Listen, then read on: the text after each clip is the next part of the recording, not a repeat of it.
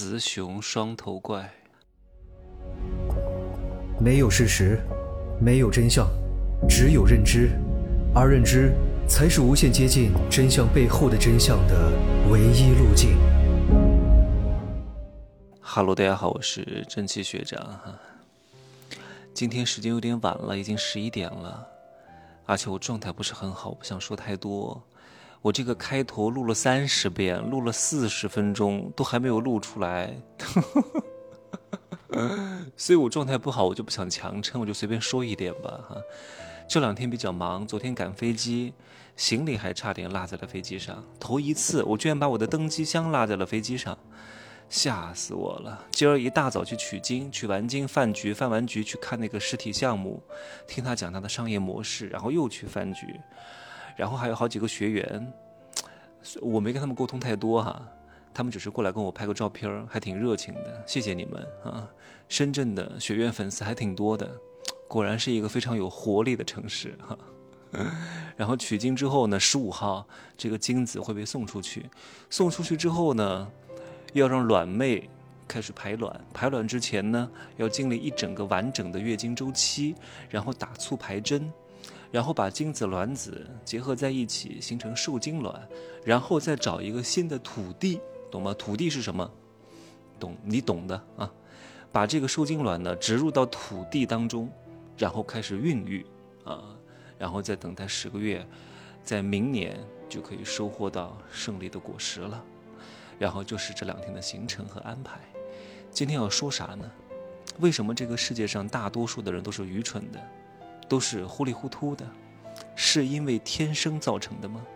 每个人的天分都是差不多的，智商、情商、天分、才华，上下不会超过太多分数的，除非个别天赋异禀啊，天降奇才除外，绝大多数人都差不多，因为每一个人都是冠军，都是从成百上千颗，都不是成百上千哦，是成千上万个精子当中脱颖而出的那一个冠军和最健康的卵子结合，所以每个人都是不错的。那为什么绝大多数人越长大会越糊涂，越长大会越愚蠢？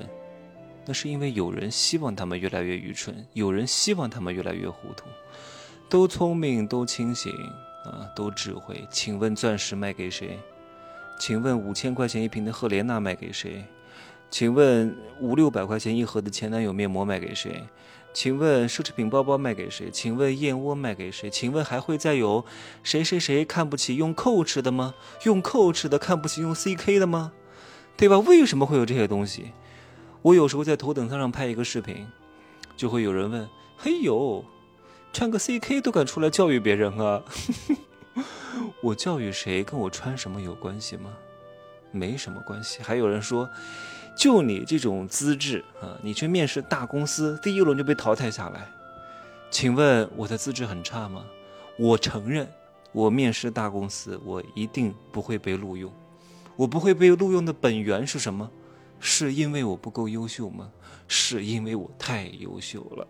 这个话说的，我为什么不会被他们录用？是因为我很难被管理。大公司不需要特别优秀的人，要的是一个大头兵，要的是一个整齐划一的步伐，要的是你容易被管理，而且相对不差，而不是你非常优秀很难被管理。那照你过去，管理你的成本、驯服你的成本，要远远的大于你前期带来的收益，是不划算的，会影响整个公司的风气的，何必呢？对不对？大公司都是系统化的运作，不需要某一个人特别优秀，所以我肯定会被淘汰。但是并不是因为我资质很差，恰恰是因为我资质太好了。但是很多人不懂啊，他们觉得没有被大公司录用的人都是非常差的人。谁告诉他的？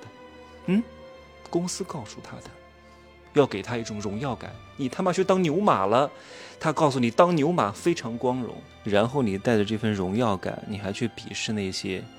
已经从动物变成妖的人，已经从妖变成精的人，已经从精变成仙的人，已经从仙变成圣的人，为什么？你觉得，诶，我这个牛马可是最好的，哪怕你们成妖、成精、成仙、成圣，都不如我这个当牛马的人，因为你们在第一关就会被淘汰。可悲啊，可笑啊！再来讲一讲最近的这个李佳琦的事情啊。李佳琦的这个事情本身没什么可说的。你以为你是他的李佳琦女孩，你以为是他的姐妹淘，当你买不起他的东西的时候，他就让你滚啊！因为你们在他看来，也就是一个吸血的工具，也就是一个韭菜而已。而且，他们背后的资本非常会制造幻想。